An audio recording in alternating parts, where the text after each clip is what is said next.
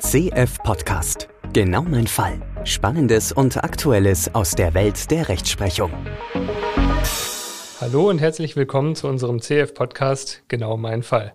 Mein Name ist Michel Kaminski und ich sitze hier mit meinem Kollegen Reinhard Fischer und wir haben heute für Sie wieder einen Fall aus dem Bereich des gewerblichen Rechtsschutzes auf und vorbereitet. Als kurze Erklärung für diejenigen, die unseren Podcast vielleicht noch nicht gehört haben sollten, beziehungsweise heute zum ersten Mal hören, sowas soll es ja geben.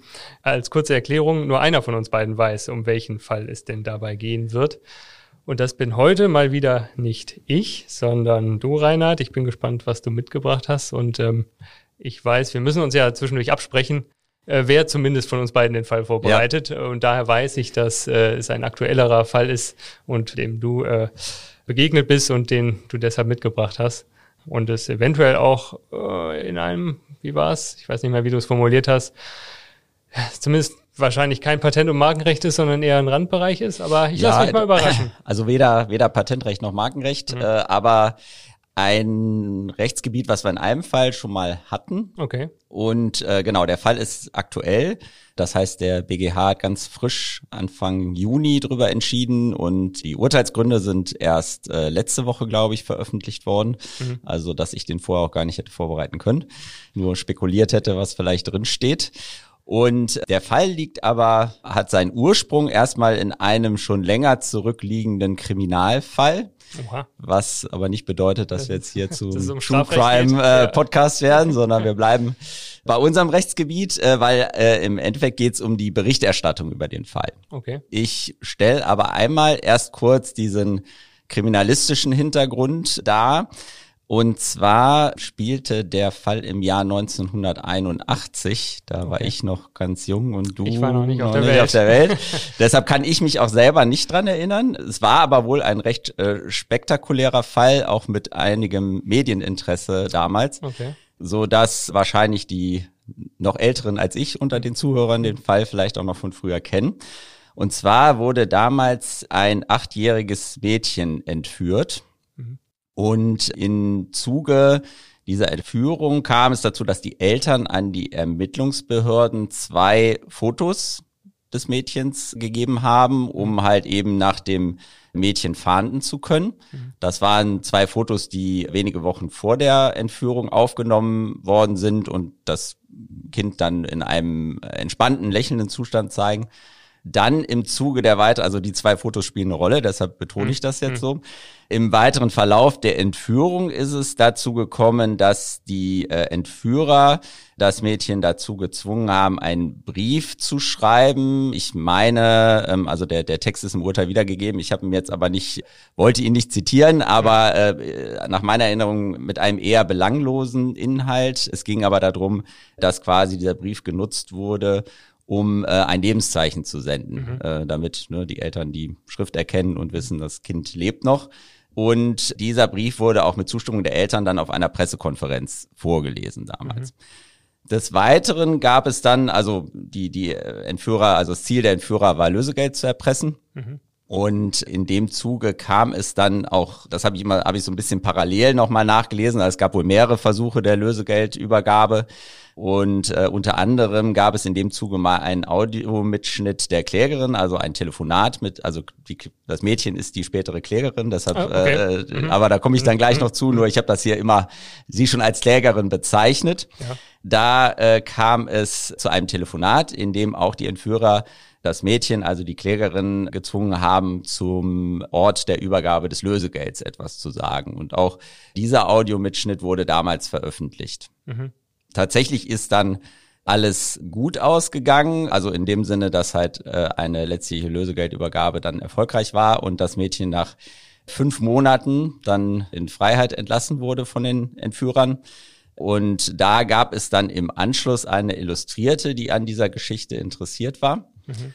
In dem Zuge ist es zu einer weiteren Fotoaufnahme nach der Entführung gekommen mit Zustimmung der Eltern, mhm. bei dem quasi das, äh, dass das Kind im Arm ihrer Mutter gezeigt wurde. Die Mutter hat dann dem Mädchen auf die Wange geküsst, also so war die Darstellung des Bildes und in dieser Illustrierten wurde dann halt eben der Beitrag veröffentlicht mit dem Foto als Titelbild.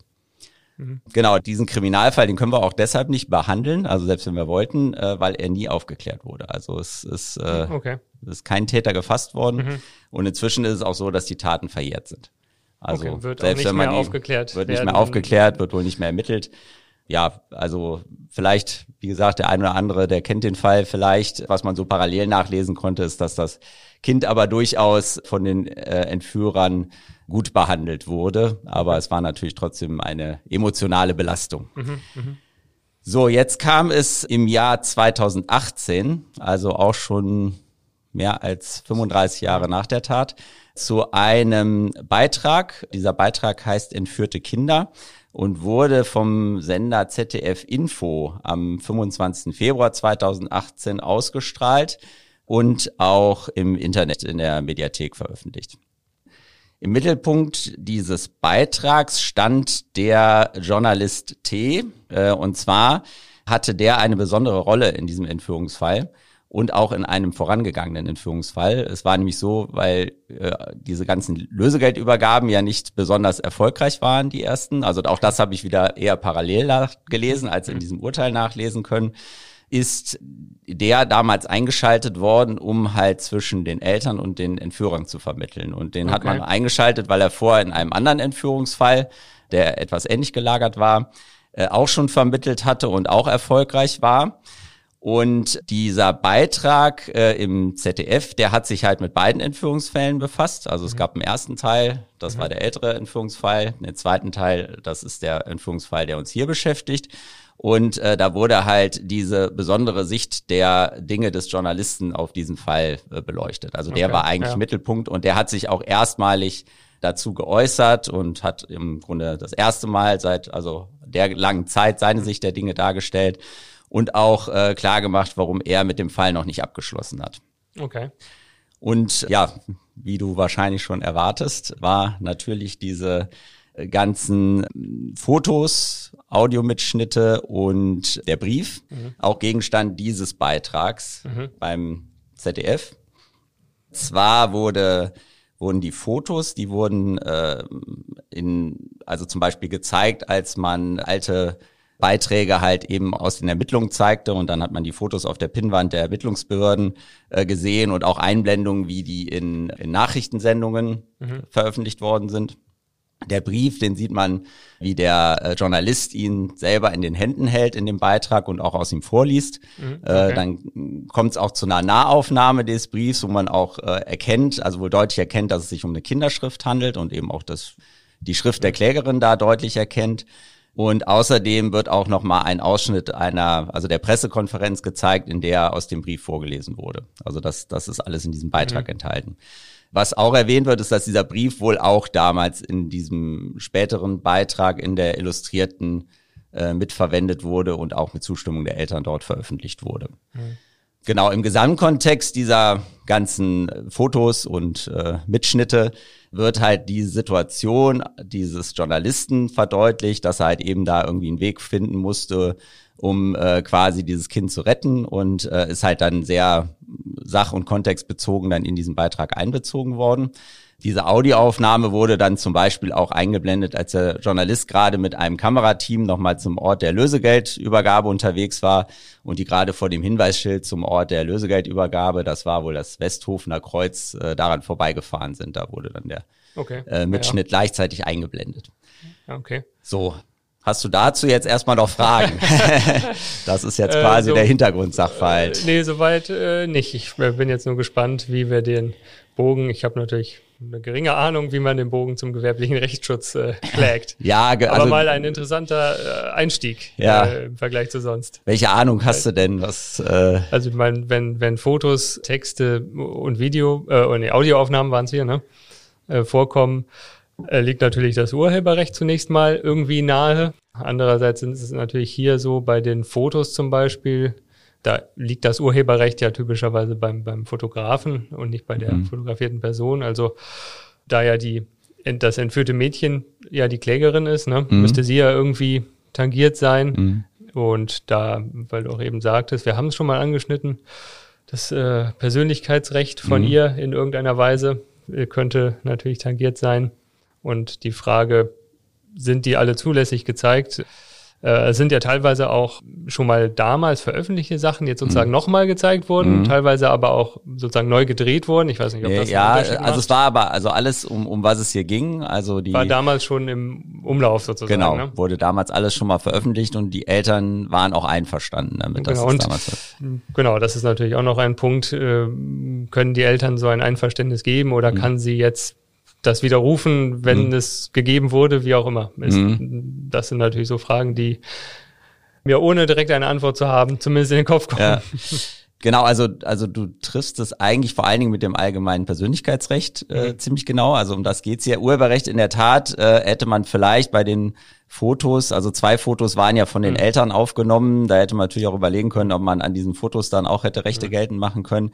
Aber äh, also um diesen schöpferischen Beitrag, nicht, ne? da ging es mhm. eigentlich nicht, sondern es ging darum, dass die Klägerin, die wohl offensichtlich nach Jahren mit diesem Fall auch abschließen wollte, also die mhm. ist äh, heute, müsste diese um die 50 Jahre alt sein, mhm. die hat wohl diesen Beitrag gesehen mhm. und dann eine Klage gegen das ZDF eingereicht und wollte erreichen, dass aus diesem Beitrag des ZDFs diese drei Fotos, der mhm. Brief mhm. und der Audiomitschnitt entfernt werden mhm. äh, und hat sich dabei tatsächlich auf das äh, allgemeine Persönlichkeitsrecht gestützt. Mhm. Jetzt nehme ich schon mal vorweg, was die Vorinstanzen gemacht haben, weil es bleibt trotzdem spannend, was der BGH okay. daraus gemacht hat. Ja, ja.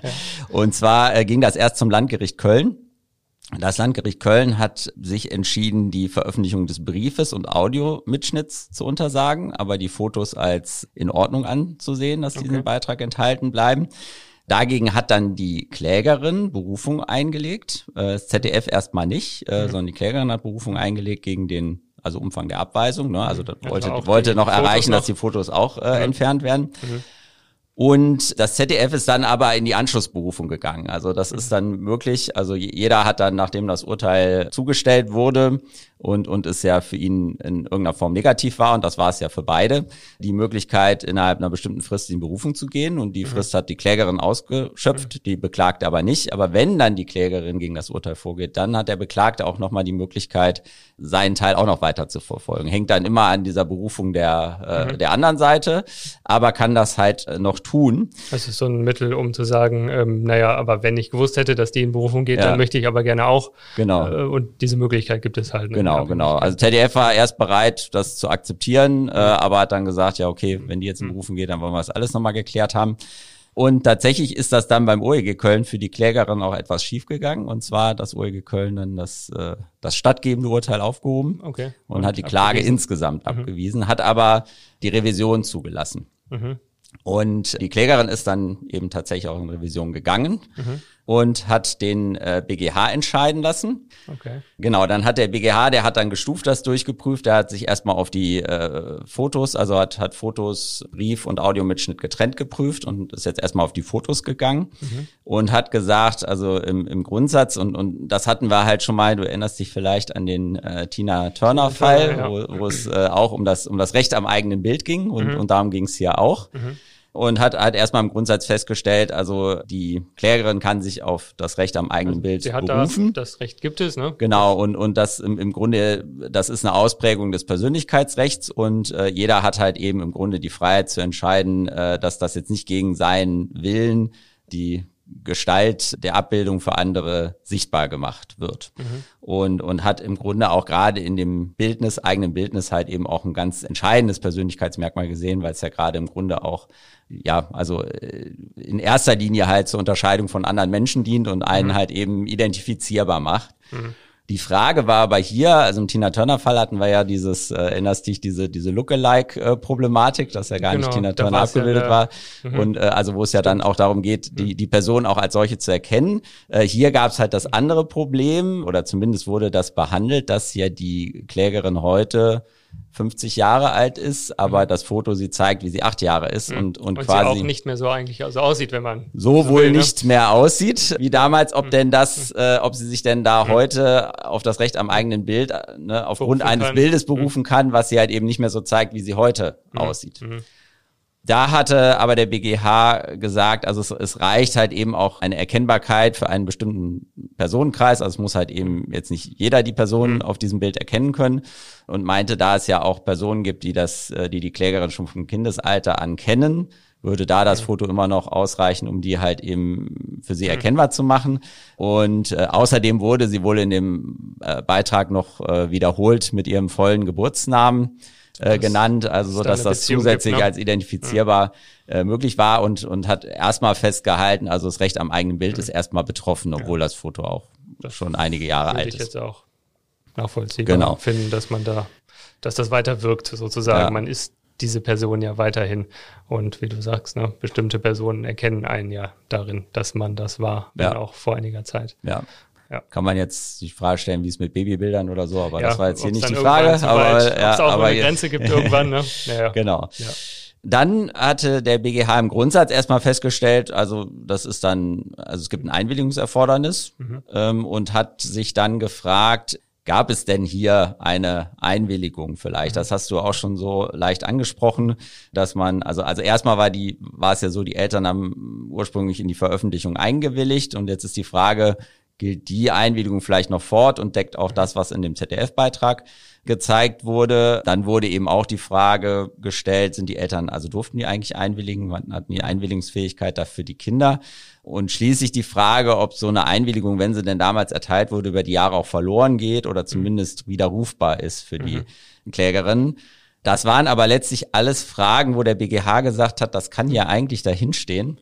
Denn es gibt ähm, noch eine weitere Rechtfertigung. Nee, äh, also, also erstmal, also, also bei der Frage der Einwilligung ja. hat der BGA erstmal gesagt, also wenn denn da jetzt irgendwie eine Einwilligung vorliegt, die auch noch irgendwie fortgilt, mhm. dann war die zweckbezogen. Dann bezog die sich aber eben nicht auf die Veröffentlichung im Rahmen dieses ZDF-Beitrags. Also okay, nur, ne, das wurde damals zur Fahndung, das wurde für die Illustrierte ne? mhm. und so weiter, aber nicht hier speziell für diesen ZDF-Beitrag. Und das wäre auch erforderlich, um jetzt erstmal eine Einwilligung zu haben. Mhm.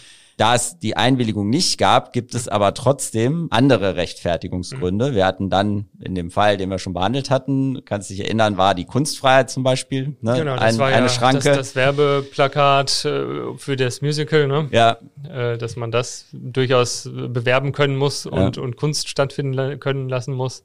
Genau, das, das ist zum Beispiel eine mögliche Schranke, da hatten wir auch keine Einwilligung.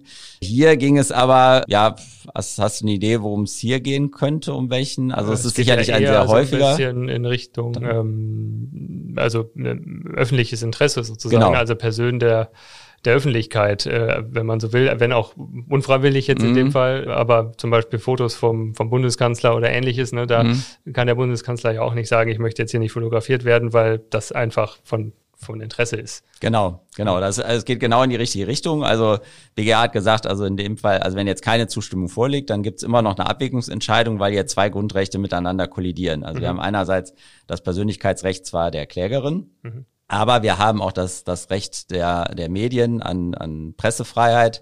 Wir haben Informationsinteresse gegebenenfalls der Allgemeinheit. Und diese beiden Rechte, die müssen halt miteinander irgendwie in Einklang gebracht werden. Also das, äh, was, was jetzt von vornherein überwiegt, ist nicht klar, sondern man muss halt eben gucken, was spricht fürs Persönlichkeitsrecht und was spricht jetzt eigentlich für das Recht, was äh, Grundrecht, auf das sich die Medien hier berufen können. Mhm. Tatsächlich war da dann eben auch die entscheidende Frage, ob das halt hier ein Bildnis aus dem Bereich der Zeitgeschichte ist, ähm, wie mhm. das ne, eben ja. beim Bundeskanzler beim öffentlichen Auftritt ist. Da ist das ziemlich klar. Mhm. Der kann nicht öffentlich auftreten und sagen, mein Foto aber nicht, ja, äh, ja. sondern der muss das dann auch akzeptieren da hat der BGH erstmal festgehalten, das ist relativ weit zu verstehen. Also ist eigentlich alles, was allgemein von gesellschaftlichem Interesse sein kann. BGH hat auch eine Freiheit gesehen, bei den Medien selber nach publizistischen Kriterien entscheiden zu können, was jetzt das öffentliche Interesse beansprucht und was vielleicht auch nicht. Und auch da äh, bei der Entscheidung über die Bebilderung relativ frei zu sein. Mhm. Ähm, also dass man nicht von da aus schon sagt, äh, also, also man wollte eben jetzt nicht früh einschränken, dass man schon sagt, da gibt es gar kein Berichterstattungsinteresse. Mhm. Aber hat dann äh, der BGH trotzdem gesagt, das ist jetzt nicht immer äh, schrankenlos, sondern es muss natürlich ein schonender Ausgleich mit dem Persönlichkeitsrecht mhm. des Betroffenen hier äh, gefunden werden. Da hat der BGH dann so einige Kriterien genannt, an denen man das orientieren kann. Also entscheidend ist zum Beispiel, ob dieser ob der konkrete Fall dann ernsthaft und sachbezogen erörtert wird, und damit halt eben auch wirklich ein Informationsanspruch des mhm. Publikums erfüllt wird und man auch zur öffentlichen Meinungsbildung äh, beiträgt oder dagegen abgegrenzt, also was es halt nicht sein soll, dass halt lediglich die äh, Neugier der Leser befriedigt. Also so reißerische Boulevard-Sachen einfach. Genau, und ohne Fotos großen Informationsgehalt. Selbst, äh, Interesse wecken will. Ohne, genau, ja. mhm. genau und äh, hat dann auch ähm, als Grundsatz erstmal aufgestellt, also je größer man diesen Informationswert, den die Öffentlichkeit hat, gewichtet, umso mehr muss dann das Schutzinteresse wieder des Einzelnen zurücktreten und aber auch mhm. umgekehrt. Also mhm. wenn das Informationsinteresse als eher gering eingeschätzt wird, dann wird halt eben das Persönlichkeitsrecht mhm. relativ hoch äh, gewertet. Dann hat der BGH noch gesagt, dass halt weiterhin auch relevant ist, also was ist eigentlich der Anlass der Berichterstattung? Mhm. Dann die Umstände, unter denen halt diese Bildaufnahme entstanden ist, spielen durchaus eine Rolle. Es spielt eine Rolle, in, in welcher Situation der Betroffene erfasst wird und wie er auch dargestellt wird nach außen. Und das ist zum Beispiel was, was jetzt äh, Olaf Scholz besonders betreffen würde, zum Beispiel, welche Rolle der Betroffene auch sowieso schon in der ja. Öffentlichkeit hat. Genau, das vorausgesetzt hat der BGH jetzt mit seiner Abwägung begonnen. Mhm. Und hat, ich würde mal sagen, sowohl ganz gute Argumente fürs ZDF als auch für die Klägerin ja, ich äh, sagen, gehabt. Ich wäre jetzt auch relativ indifferent. Man findet, glaube ich, für beide Listen ja. drei, vier, fünf Punkte. Ja, willst du dich mal versuchen Trotzdem oder soll ich äh, meine, meine deine persönliche Auffassung ausgeglichene Waagschale doch in eine Richtung zu zu kippen? Also man könnte ja auch ich weiß jetzt nicht, ob das auch ein Punkt wäre, sagen, man kann diesen Bericht ja auch äh, ohne die Fotos sozusagen machen. Ne? Es mhm. ist sozusagen kein zwingendes Element. Mhm. Ist die Frage, wird damit irgendwie wirklich relevante Informationen auch transportiert? Mhm. Insofern, also kann man sich ja durchaus vorstellen. Ne? Andererseits bei Medien, die halt auch Bilder zeigen oder Fernsehen, ne? da will man ja irgendwie auch, auch Bilder zeigen und nicht nur Text oder Sprache. Mhm. Das gehört ja sozusagen mit dazu. Also meine Tendenz wäre jetzt, dass, dass man es zeigen darf, aber ähm, nur so leicht, mhm. leicht in die Richtung ja, Also ich glaube, ich glaube tatsächlich, also es gibt so viele Argumente auch auf mhm. beiden Seiten, dass man es mhm. wahrscheinlich wirklich auch so oder so hätte entscheiden mhm. können.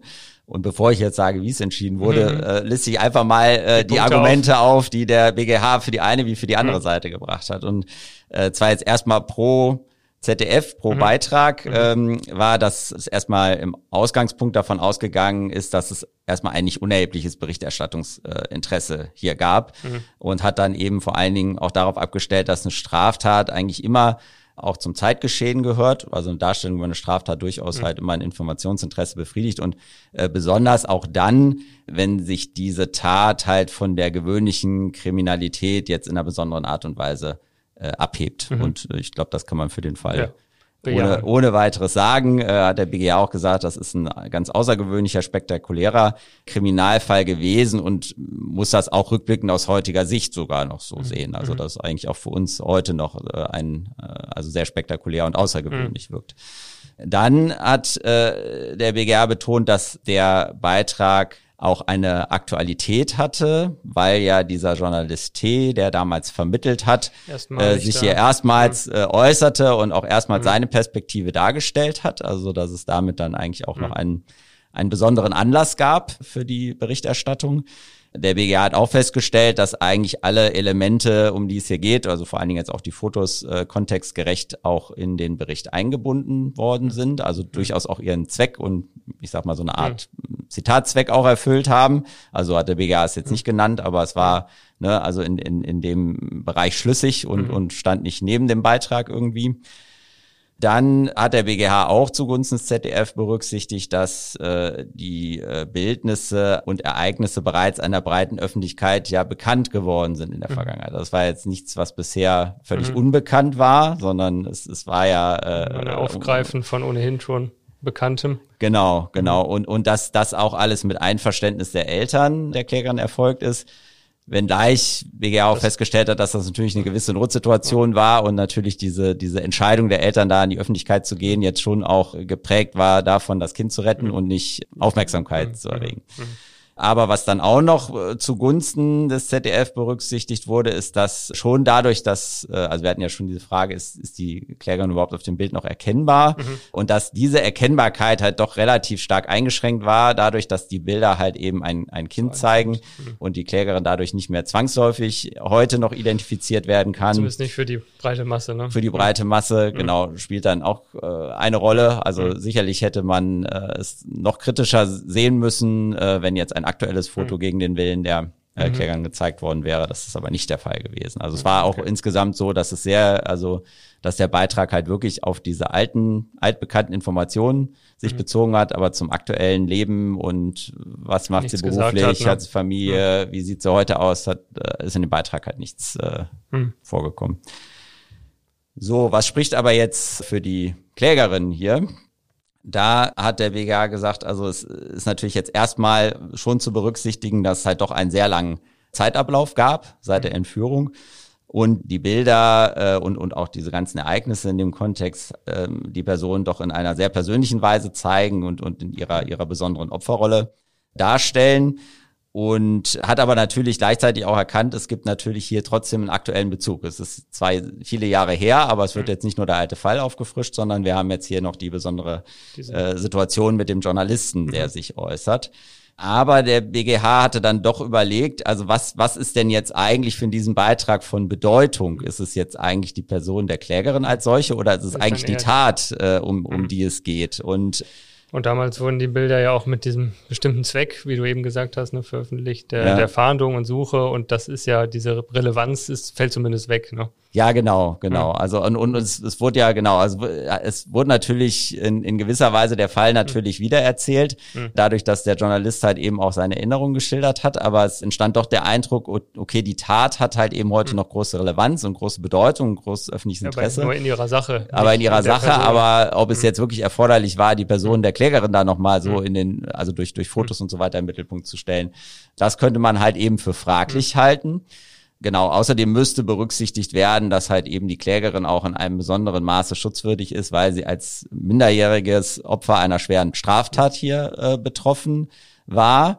Hatte auch festgehalten, dass der Schutz dann eigentlich nicht nur umfasst, dass man jetzt quasi, also wenn es nur darum geht, ob man jetzt erstmals der Öffentlichkeit bekannt wird, also ne, die, die Frage, ähm, ist doch alles schon bekannt, äh, dann kann ich doch nochmal berichten. Meint der BGA, das, so, so kann man es nicht sehen, sondern es ist durchaus auch, also gehört auch zum Recht halt eben auch zu entscheiden, ob man immer wieder mhm. da in die Öffentlichkeit äh, gezerrt wird damit und meinte auch, es sei auch unabhängig davon, also müsste jetzt nicht dann vorgetragen werden, dass die erneute Berichterstattung zu einem zu einer besonderen psychologischen oder psychischen Beeinträchtigung führen würde in dem mhm. Moment. Also selbst unabhängig davon kann man da durchaus sagen, also eine erneute mhm. Veröffentlichung ist auch ein erneuter Eingriff berücksichtigt werden musste eben auch, dass halt ohne diese Straftat diese Fotos auch nie an die Öffentlichkeit gelangt worden sind. Also dass sie quasi so ein bisschen, also dass alles unter dieser, diesem Zwang der Notsituation mhm. entstanden ist.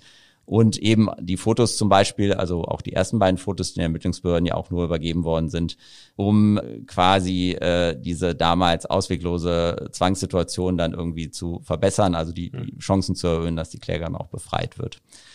Und ja, das waren jetzt die Abwägungen in beide Richtungen, könnte man jetzt immer noch sagen. Das kann man eigentlich immer noch so oder so entscheiden. Ja, man äh, hat ganz gute Punkte für alles gefunden.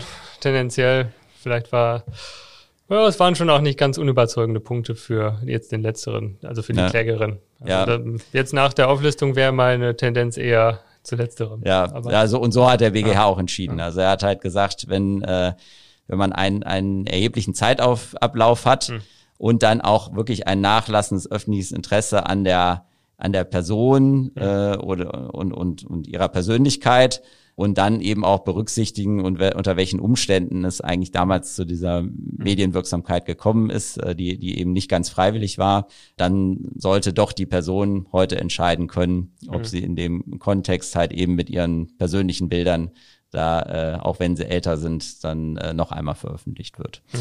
Und genau, da hat der BGH dann erstmal, also im Hinblick auf die Fotos, die äh, Entscheidung getroffen, die müssen entfernt werden ja. aus dem Beitrag. Beim Brief- und Audiomitschnitt, das hat der BGH jetzt zusammengefasst, also um die ging es okay. ja auch noch. Also mhm. den, ich, ich äh, erinnere nochmal, also der Brief, der wurde von der äh, Klägerin auf Verlangen der Entführer geschrieben, also auch von, von denen vordiktiert, mhm. um ein Lebenszeichen der mhm. äh, Klägerin nach außen zu senden. Und der Audiomitschnitt, da ging es inhaltlich um die Lösegeldübergabe, wo die Klägerin instrumentalisiert wurde, halt mhm. eben über Telefon mitzuteilen, wo denn das äh, Lösegeld zu übergeben ist. Ja, da ist natürlich die Frage, und, was ist jetzt hier anders und ist das ausschlaggebend? Ja, also ich kann schon mal sagen, also das OLG Köln hatte hier durchaus Zweifel gehabt bei dem Brief- und Audiomitschnitt, also, ob das denn überhaupt vom Persönlichkeitsrecht getragen genau. ist, wenn sie denn eigentlich Nur äh, was äh, auf diktiertes, also was diktiertes aufgeschrieben hat, ne, oder genau. was vorgegebenes aufsagt. Genau, also das, das überhaupt Ausdruck ihrer Persönlichkeit ist oder eigentlich. Ähm, man kann natürlich sagen, die, die, wenn die Schrift als solche ausreicht, ne, dann äh, so weit müsste man ja gehen, ne, oder die ja. Stimme als solches ausreicht darin vielleicht, ne? aber ja. wenn sozusagen in dem Inhalt, der ist ja, stammt ja nicht von ihr, ne? Also darin kann es ja dann eigentlich genau, nicht liegen, also das fällt weg. Also ist jetzt kein ähm, Tagebuch oder so. Genau, äh, also da äh, ist wahrscheinlich schon, ist schon auch vertretbar, vielleicht zu sagen, vielleicht ist gar kein Persönlichkeitsrecht mehr vorhanden. Mhm. Wär, genau, das wäre der eine Punkt, äh, wo man den Unterschied sehen könnte. Ansonsten kann man sich natürlich auch noch fragen, ob diese beiden Punkte nicht sozusagen relevanter für den Fall als solche sind. Im Sinne von, es, es ging ja darum, wie ist der Fall, wie ist das mit der Lösegeldübergabe und da sind ja jetzt zwei Punkte, die da mit, mit reinspielen ne? und nicht mhm. wie das Foto, wo man sagen kann, naja, wie, wie die Person ausgesehen hat, war jetzt für diese Aktion des Journalisten und die Lösegeldübergabe irgendwie gleichgültig. Mhm. Das sind ja dann schon zentralere Punkte, wo das zumindest etwas mehr ins Gewicht fallen würde. Ja, ne? also da bist du tatsächlich auch ja. gar nicht auf so einem schlechten Weg, äh, ja, okay. muss man sagen. Und zwar, also BGH hat erstmal gesagt, also im Grunde, also hat erstmal allgemein gesagt, also, also den Schutz, der Schutz der Privatsphäre umfasst im Grunde alle Angelegenheiten, die wegen ihres Informationsgehalts typischerweise als privat eingestuft mhm. werden. Mhm. Und hat da im Grunde auch gesagt, dass, dass auch dieses Ereignis, äh, um das es hier ging, also, also wenn es halt äh, in, in äh, Situationen großer emotionaler Belastung äh, irgendwie mhm. entstanden ist, äh, so, solche äh, Unterlagen, Dokumente, äh, Mitschnitte, dann ist das äh, durchaus auch möglich, auch das in den Schutz mhm. der Privatsphäre zu fassen und hat halt eben festgestellt, dass eben in, in solch einer Situation eben gerade dieser Brief- und Audiomitschnitt entstanden ist. Ne? Mhm. Und hat eben auch gesagt, das hat, auch wenn alles vorgegeben war von den Entführern, ja trotzdem eine persönliche Prägung mhm. äh, durch die eigene Handschrift, also mhm. die auch als Kinderhandschrift mhm. erkennbar ist, und durch die Stimme der Klägerin bekommen. Mhm. Und hat tatsächlich, und so habe ich es jetzt bei dir so ein bisschen durchgehört, gesagt, das ist eigentlich fast noch klarer, als der Fall mit den Fotos, mhm. weil eben im Grunde die Fotos, die sind noch relativ neutral. Also die sind mhm. in einer Situation entweder vor der Entführung entstanden oder, oder in einer Situation nach der Entführung, aber wo jetzt im Grunde das Opfer nicht gerade in dieser emotionalen Belastungssituation war und befand dann quasi, dass eigentlich dieser dieser Brief- und Audiomitschnitt einen noch persönlicheren und unmittelbaren Bezug zur mhm. Person und Persönlichkeit der mhm. Klägerin als diese Fotos mhm. hatten. Und äh, dadurch okay. war da natürlich für den BGH äh, da anders als OEG, was überhaupt daran gezweifelt hat, ob da, äh, ob da überhaupt die Privatsphäre betroffen ist, dann mhm. doch klar gesagt, ähm, nee, das ist ja okay. relativ äh, nee, nee, mein Punkt war eigentlich sogar in die andere äh, Richtung, so. dass sie äh, näher an dem Fall drin sind, im, äh, dran sind, im so, Sinne als von Zeitgeschehen. als Zeitgeschehen ja. oder für Relevanz haben für den aktuellen Aufhänger ja. mit dem Journalisten und, und der Lösegeldübergabe, mhm. dass das eigentlich für die Veröffentlichung sprechen würde. Aber wenn man natürlich das Persönlichkeitsrecht anerkennt, mhm. dass das äh, da auch vorhanden ist, dann äh, sind es natürlich auch sehr, äh, wie du sagst, äh, ne, unter extremem Druck und Stress stehende Dokumente mhm. oder erzeugte Dokumente, was natürlich wiederum dafür spricht. Ja, und also so hat der BGA es gesehen, aber du siehst in mhm. der äh, gesamten Fallentwicklung, äh, wir hatten drei Gerichte, die drei unterschiedliche Entscheidungen getroffen haben. Mhm. Äh, BGA hat die letzte Entscheidung getroffen, deshalb ist die jetzt verbindlich, aber es ist durchaus, ich würde sagen, nachvollziehbar, dass man die Entscheidung äh, so getroffen hat. Ja, und, ja, auf jeden Fall. Ähm, genau, man, man sieht, ja, also, also die, die Abwägung, die immer die Presse zu treffen hat, äh, ne, ab wann, mhm.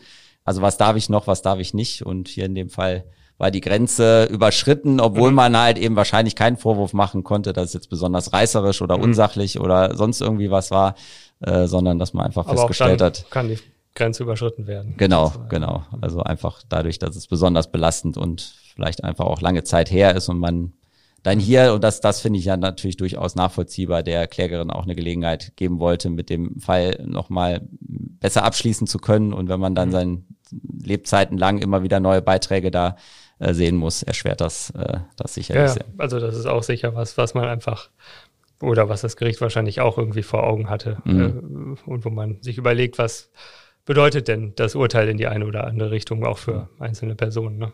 Genau. Ja.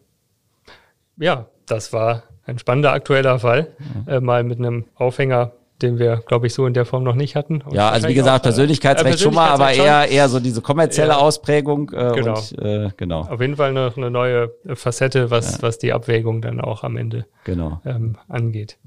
Ja, vielen Dank äh, für den Fall und die Aufbereitung. Gerne. Ich glaube, hat äh, diese Abwägung ein bisschen näher gebracht nochmal anhand von einem Beispiel. Mhm. Und ähm, ach, wir haben bestimmt nochmal irgendwann die Gelegenheit in der Richtung abzuwägen. Wird ja, ja, ja. wird ja immer wieder Neues veröffentlicht. Ja. Und äh, da wusste ich ja letztes Mal auch noch nicht, dass es den Fall gibt. Genau, genau. Okay, dann würde ich sagen, vielen Dank, Reinhard. Und wir ja. hören uns äh, in ungefähr einem Monat wieder. Alles vielen Dank klar. fürs Zuhören. Auf Wiederhören. Tschüss. Rechtlich im Bilde und gut unterhalten sein. Unter cohaus-florak.de slash blog.